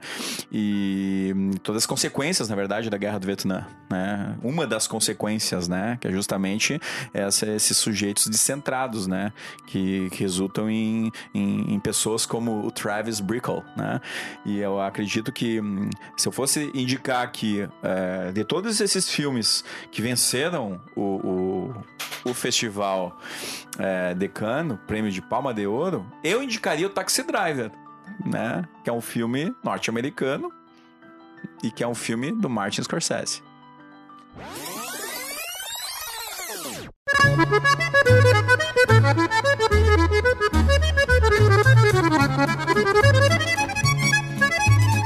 T'as voulu voir Vierzon et on a vu Vierzon. T'as voulu voir Vesoul et on a vu Vesoul. T'as voulu voir Honfleur et on a vu Honfleur. T'as voulu voir Hambourg et on a vu Hambourg. J'ai voulu voir Anvers, on a revu Hambourg. J'ai voulu voir ta sœur et on a vu ta mère. Comme toujours. T'as plus aimé Vierzon, on a quitté Vierzon. T'as plus aimé Vesoul, on a quitté Vesoul. T'as plus aimé Honfleur, on a quitté Honfleur. T'as plus aimé Hambourg, on a quitté Hambourg. T'as voulu voir Anvers, on a vu que c'est Faubourg. T'as plus aimé ta mère, on a quitté ta sœur. Comme toujours. Feito, Xande. Fica aí, deixa pro Xande, deixa pro Xande. Vamos lá, Cannes 2019. Se aproximando da data, rapidinho, informações básicas, expectativas. Então, informações básicas eh, desse prêmio, né? Eh, o presidente do júri é o Alejandro Gonzalez Inharrito, a gente já falou aqui. É, o, o filme de abertura é o The Dead Don't Die, do Jim Jarmusch, que é um filme eh, de zumbi. o Spike agora ficou interessante, interessadíssimo no filme, né? É um filme de zumbi e hum, é com Adam Driver, eh, Adam Driver e com Bill Murray. Né? Que eles fazem, na verdade, uma espécie de caçadores de zumbis, né? Então é, é um filme que pega um certo tipo de clichê que existe hoje no, no- no cinema, né? E, e mesmo em séries, né? Que abordam ah, o tema Zumbilândia aí, que é um dos filmes Muito bom, favoritos do, do Jones, né? Então esse é o filme de abertura. É, Tá em Cannes é porque deve ser bom. se, tá- se é, se é o filme de abertura. E também tem isso. Tem uma questão de prestígio. Dentro do Olha próprio aí. festival, né? Não é qualquer filme que é escolhido pra fazer a abertura do festival. Não é assim, ah, vou escolher esse aqui porque, enfim, é, é- há todo um processo de escolha, de definição. né? E aí foi, de fato, né, o filme do Jim Jarmusch, que é um diretor desses, de certa forma, outsiders lá, né, dos- do- do- entre os diretores, né? E que, que faz bons filmes, né? O filme é norte-americano, é o que abre o, o festival. Se, se aventava muito a ideia é, de, nesse ano, incluírem filmes é, filmes é, produzidos pela Netflix. Que é justamente a questão do streaming, que o Oscar né, acabou colocando ali alguns filmes e premiando até alguns né, nesses últimos anos, né? E novamente, né, o, o, o- filme O Irlandês, que é o filme do Martin Scorsese, que foi aventado para ser colocado, ele também estava já, ele tá na, na pós-produção e acabou não entrando, né? Eu acho que não foi feito um corte, não sei se foi enviado né, para quem seleciona, né, eu vou estar aqui chutando alto, né? Mas acabou não entrando. É, assim como não entrou também um outro filme que estava sendo bastante comentado, que era Uma Vez em Hollywood, o filme do Quentin Tarantino, né? Que até o, o, o Spike tá ansioso para ver o, o Bruce Lee, né? No filme. Como Ah, tá... é isso aí. Me apaixonei quando vi no trailer, é isso aí. Então, é, tanto o Tarantino quanto o Scorsese, ele não, não estão né, né, nessa questão da, da premiação.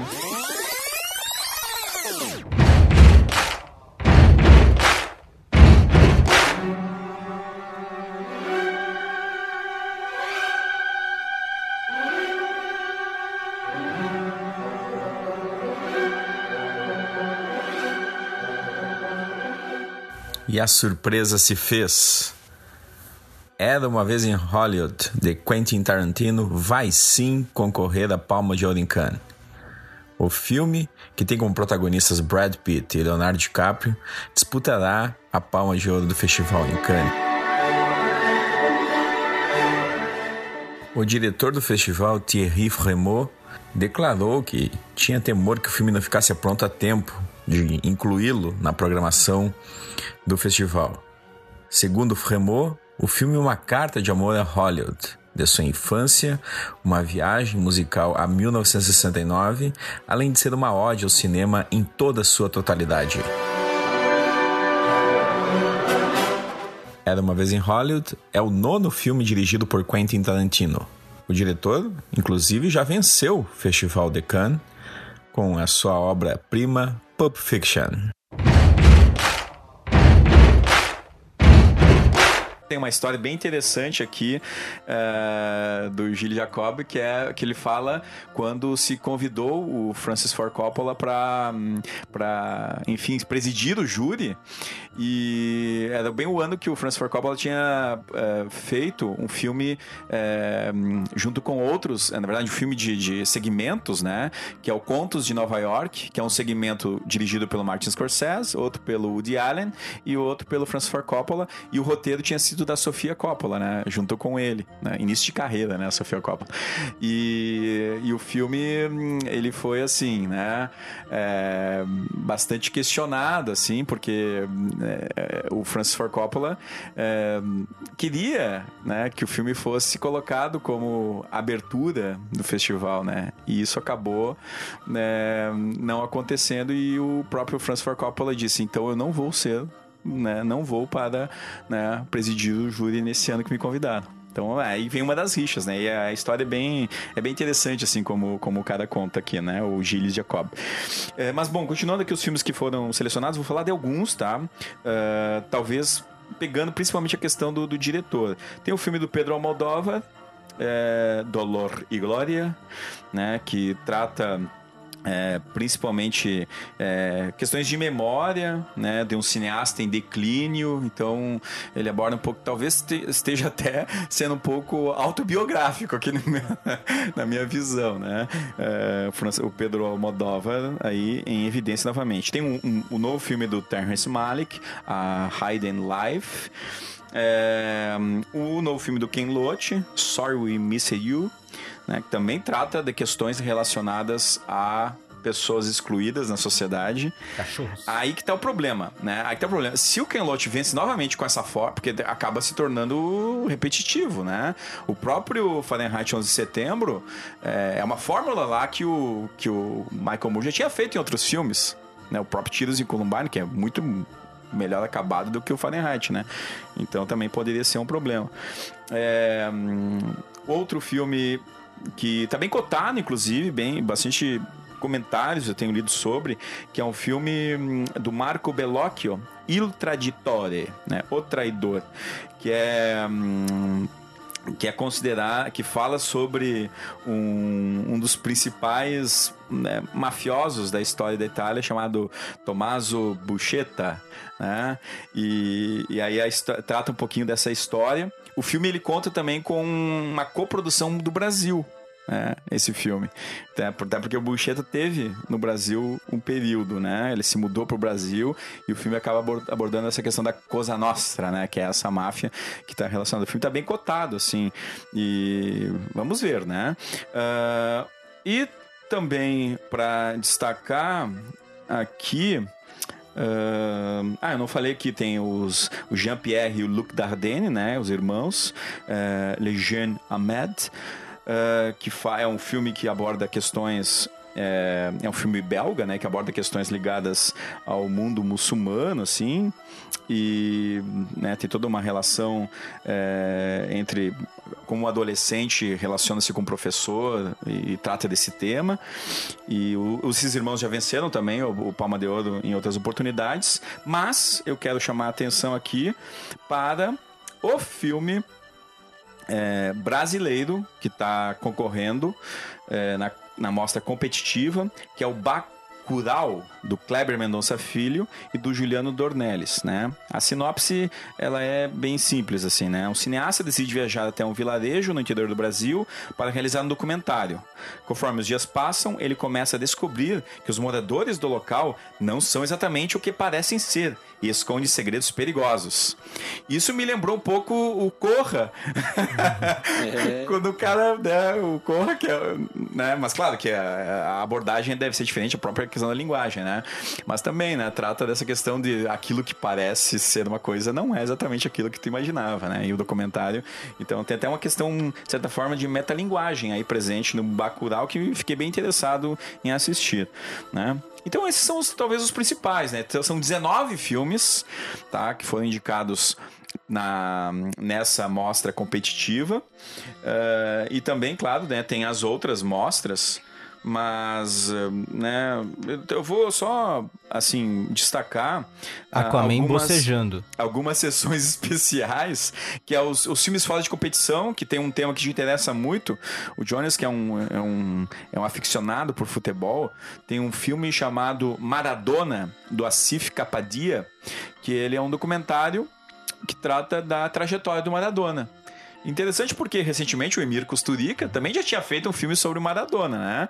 Em 2008, o Emir Kusturica fez Ele ganhou uma palma de ouro, inclusive, com outro filme. Com outro filme, o Underground, né? É, e, e também o Rocketman, tá, tá, tá na, na, na, na mostra fora de competição, né? Do Dexter Fletcher, né? Que é sobre Elton John. E também Le Plus Belle Anne de D'une Vie, Une Vie, né? Do Claude Lelouch. Eh, que é um diretor favorito do Fabrício aí nos últimos tempos, né? É, então, assim, né? eh, tem outras mostras, tem outras. É, tem muito que vai sair é, sobre o Festival de Cana. A gente vai fazer uma cobertura especial no nosso Facebook, né? O pessoal pode acompanhar um pouquinho ali. É, talvez nos próximos anos aqui os Rebobiners vão até é, ao festival, acompanhar lá, né? Em loco, né? E talvez traga daí, né? é, um pouco com um pouco, com um pouco mais de densidade, profundidade, abordagem desse, importância desse festival, né? Faremos isso. Se estendeu, né, Spike? Ah, um pouquinho só. Faz parte, faz parte. Faz parte, faz parte.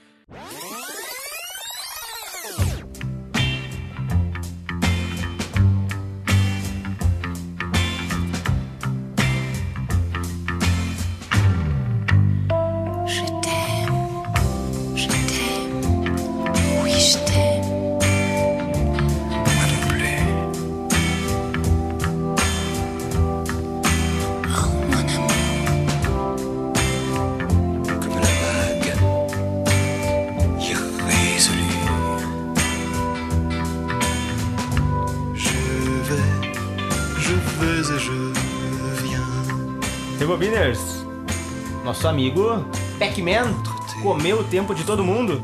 Então eu já vou para para as considerações finais de ele que já está com o microfone na boca, Rodrigo Seco. Mais um Rebobina terminando, chegando ao seu final. Muito obrigado pela participação. Peço perdão pelo meu amigo, mas acontece. Não, mas hoje era o dia dele. Era o dia dele brilhar. Uma hora vai ter o teu, outra hora vai ter o Cada um tem o seu meu, dia, então né, cara? cada um com o seu dia. São várias estrelas aqui no Isso Rebobina. aí, né?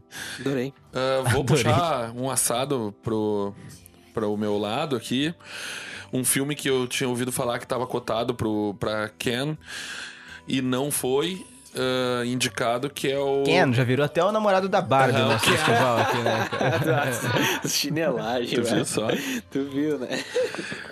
Vamos lá, vamos lá. Vamos lá. Obrigado, John. Nada, Seco. Já é John, já. Jones. Ah, que é Midsommar. O Mal Não Espera a Noite. É o filme do mesmo diretor de Hereditário. Eu já tô ansioso esperando os novos filmes desse cara, já que ele fez um dos- o melhor terror que eu vi nos últimos tempos. Então eu tô esperando. E esse é o próximo filme dele. E ele tava cotado pra, pra. Cannes. Can. Cannes. Can. Cannes. Can.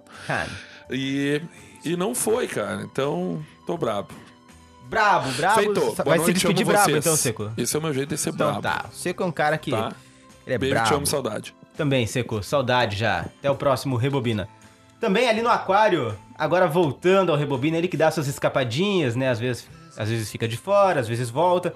Meu querido Aquaman, muito obrigado por mais uma participação aqui. Eu sinto que fui injusto contigo, porque cada um pôde falar um filmezinho. Tu não pôde? Então aqui, ó, Aquaman. Na Ilha Deserta, na sua mochilinha, você levou todos os filmes de Cannes. Mas sentiu frio e teve que fazer fogo com esses filmes. Apenas um sobrou pra colocar no seu DVD que você também levou junto e não precisou usar pra fogueira. Qual é o filme que sobrou, Fabrício? Eu posso responder como meu amigo Alexandre. Isso não é pergunta que você faça para um cinéfilo. Boa, Fabrício, pô, isso aí. Não, é Cara, não, é, pois é, eu, não- eu acho assim que a gente vai poder ainda, em outras oportunidades, falar mais sobre os filmes que, que, que venceram a Palma de Ouro. Não, não por esse motivo, mas falar porque são ótimos filmes, né? Então, assim, o Alexandre ah, falou de alguns, então, meio que respondendo a tua pergunta, só citar alguns que não foram, falados aqui. O Leopardo, do Luquino Visconti, um filmaço.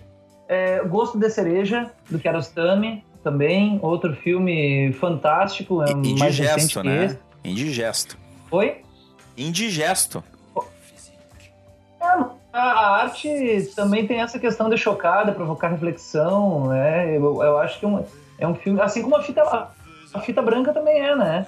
Que tem as crianças e tudo. É, tem, tem outros aqui, eu poderia falar do Apicha Pong também, que só, só ganhou uma, uma palma de ouro com o Tio Boom, que pode recordar suas vidas passadas. Mas até filmes mais, mais assim, mais conhecidos, o Pulp Fiction, né? Já, a gente já comentou em outros momentos. É, mas fica assim, é, a- o, o foco nesses que a gente falou e, o, e, a, e, a- e que não foram comentados, que fica para outra ocasião, Gosto de Cereja, O Leopardo, prêmios do, o Grandes Prêmios do Júri, a gente não comentou. Tem um filme que foi indicado ao Oscar de filme estrangeiro em 94 e que venceu o Grande Prêmio do Júri, que é O Sol Enganador, do Nikita, Nikita Mikhalkov, filme russo, muito bom também. Um filme esquecido, nunca, nunca vi ninguém comentar sobre esse filme. É um filme excelente. E por fim, só dizer que esse filme que o Alexandre falou, que do, do Lelouch, né? Lelouch, que está novamente, que vai é, na, no Festival de Cannes agora em 2019, ele é uma espécie de sequência aqueles filmes que nós comentamos no, no, no, no programa. Né? Um Homem e uma Mulher, Um Homem e uma Mulher 20 anos depois, e agora esse novo filme. É, são, ele retoma os personagens. É isso, pessoal. Um abraço, foi muito bom participar. E desses E todos, qual que não vai pra fogueira? Só pode salvar um, Fabrício. Senão o frio te O pega. Leopardo, eu acho. Leopardo, tá bom. É, Se eu fosse dizer assim, sem pensar muito, o Leopardo. Valeu, Aqua. Certo. Valeu. Valeu. Spike, Zoreia, querido, ansioso pelo Lelouch aí também. Ah, tudo isso aí, tô bem ansioso mesmo. Cara, foi muito legal, aprendi bastante hoje. e aprendi que você fala can, então me despeço aí do pessoal e só alegrias. E quando é que aquele teu curta vai concorrer lá, cara? Ah, isso aí, já me convidaram, mas aí eu não, não gosto dessa premiação aí, tô Não, vendo não. que não é... Não é muito séria. Primeiro tem que passar pela nossa, pela nossa escolha aqui, Nosso né? júri aqui. A gente seleciona aqui primeiro, depois a gente manda pra lá, cara. Olha aí, mas vai ser a abertura, né, do festival, né? Vai. Sabe quem é o presidente do nosso júri? Ah, Xandoca. olha aí, tá, então vai. Então tá tudo ganhado já, pifado. Valeu, Feito. Spike. Feito. Feito, obrigado, Spike. E agora sim, o ouvinte tava se perguntando. Solta a trilha caliente aí pra terminar o programa. História picante dos bastidores de Cannes e a despedida de Alexandre Macari. Cara, eu vou ser bem, bem sacana contigo, cara. Porque assim, ó, são tantas histórias Não que tinha, o né? Ele Gilles mentiu Jacob pro público. Conta. Tem, mas tem uma, uma em específica que ele fala sobre a Catherine Deneuve, né? E o interessante é que o capítulo é 69. Aí fica pra imaginação do pessoal o que que significa, o que que ele narra, mas eu acredito que a Catherine Deneuve, ela, e o, e o Jacob coloca isso, né, é, ela transcende a, a própria... O cinema fez com que a sua imagem transcendesse é, criasse uma certa de aura, assim, em cima dessa atriz, né, mas hum, é, é, não vou ficar aqui contando os pormenores picantes, né, do, do rapaz que escreveu um livro para que tu comprasse o livro e lesse, né, e ficasse no teu imaginário, Jonas. Mas Ok, tudo bem. farei isso. Tá? Eu só quero então, né, agradecer novamente aqui a bate-papo. A gente fala um pouquinho demais, às vezes, quando a gente se emociona com o tema, a gente, a gente fica envolvido, né? E isso mostra, né, que que quando, quando nós gostamos dos temas e quando a gente fala principalmente de premiações e festivais, é notório que a gente vai falar bastante. Então, o nosso público ouvinte é, avança, volta, né? Assiste, se, se questiona, né? Mas eh, pode ver o programa em várias, várias partes, né? Não precisa assistir uma vez, ouvir uma vez só. E chamar atenção para um outro filme brasileiro que venceu.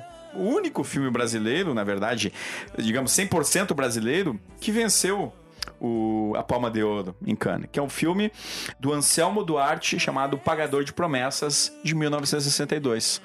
Então, Eu ia falar. Ah, mas não falou, cara. Perdeu. Perdeu o trem.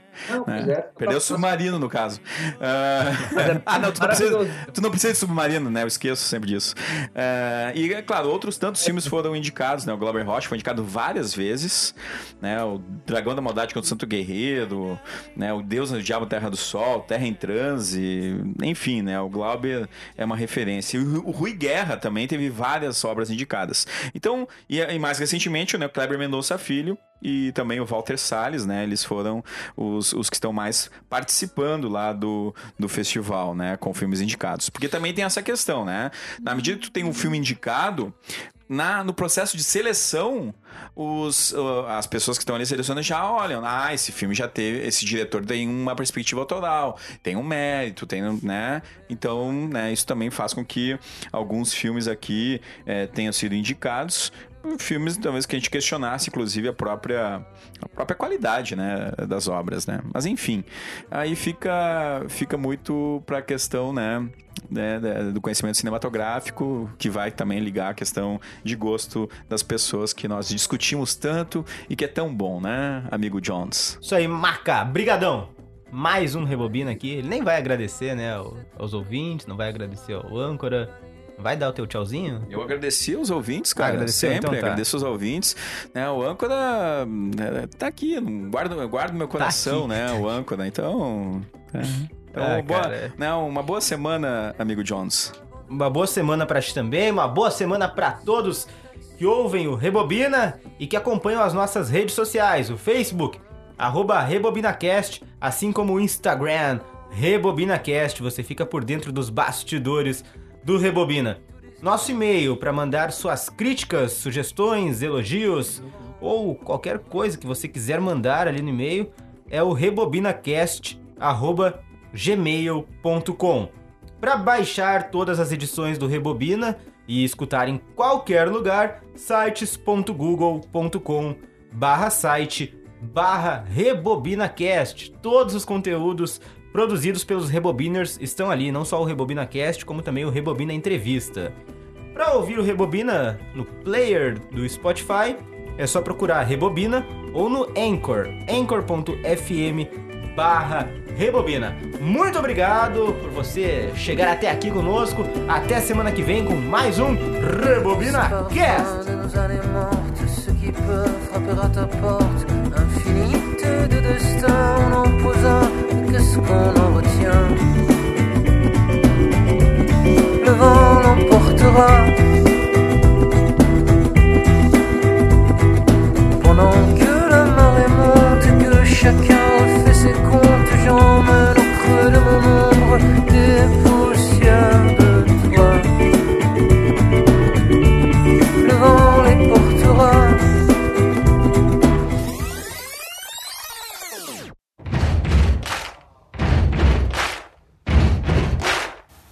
Festival foi fundado em 1946, logo após o fim da Segunda Guerra Mundial.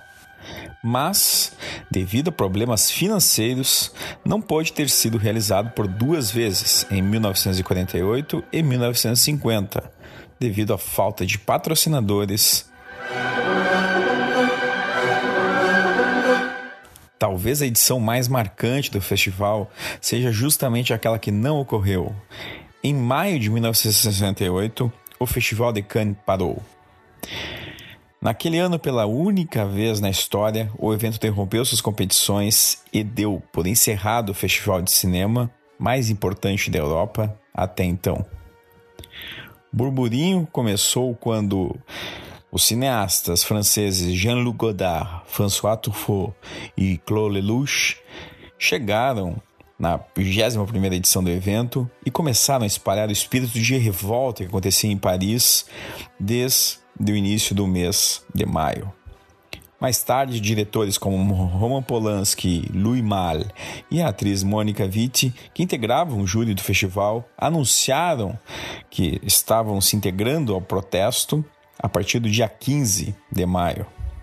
E mais tarde, outros cineastas, Milos Forman, Carlos Saura e Alain René, que disputavam a Palma de Ouro, retiraram seus filmes de competição, formalizando o boicote. Assim, devido a essas questões de manifestação política que abalaram a França e que também causaram impressões mundo afora, fizeram com que o Festival de Cannes cancelasse a sua realização.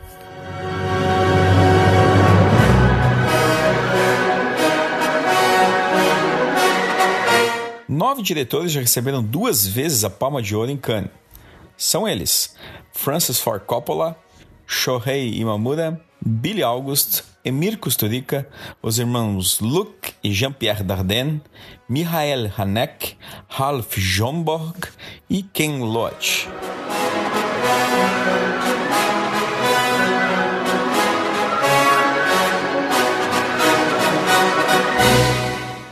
São muitos momentos polêmicos que envolvem fatos durante as edições do Festival de Cannes.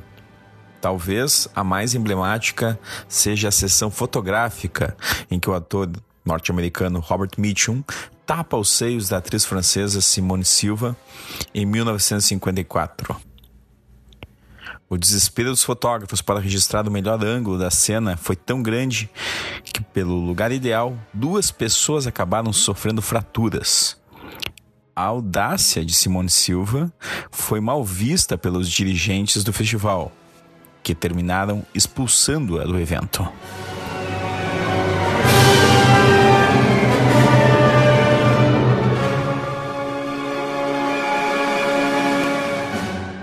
E vejam só quem vai estar também no Festival de Cannes em 2019, a partir do dia 24 de maio. O grande, o mestre, o ícone brucutu Sylvester Stallone, que vai estar apresentando imagens do seu próximo filme Rambo 5, que vai ser lançado em setembro de 2019 e é dirigido por Adrian Grunberg.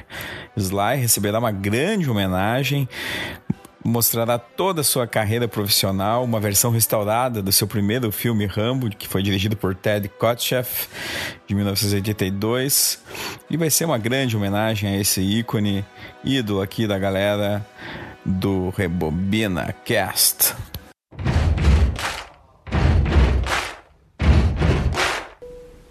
Ne me quitte pas, il faut oublier tout s'oublier, qui s'enfuit déjà, oublier le temps de malentendu et le temps perdu, à savoir comment, oublier ces heures qui tuaient parfois, à coup de pourquoi, le cœur du bonheur.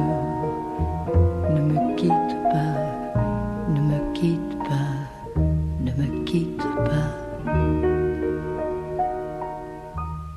Moi, je t'offrirai de perles de pluie venues du pays où il ne pleut pas.